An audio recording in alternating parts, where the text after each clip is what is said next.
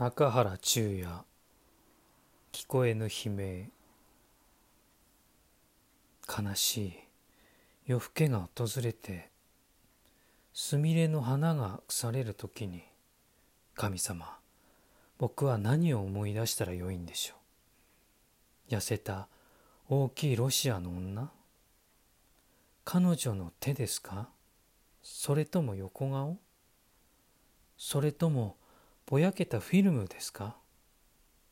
それとも全盛期の海の夜明け？ああ悲しい。悲しい。神様あんまりこれでは悲しい。疲れ。疲れた僕の心に一体何が思い出せましょう？悲しい。夜更けは腐った花びら。噛んでも噛んでもハートもつかぬ。それでいつまで噛んではいたらちらちらちらと夜は明けた。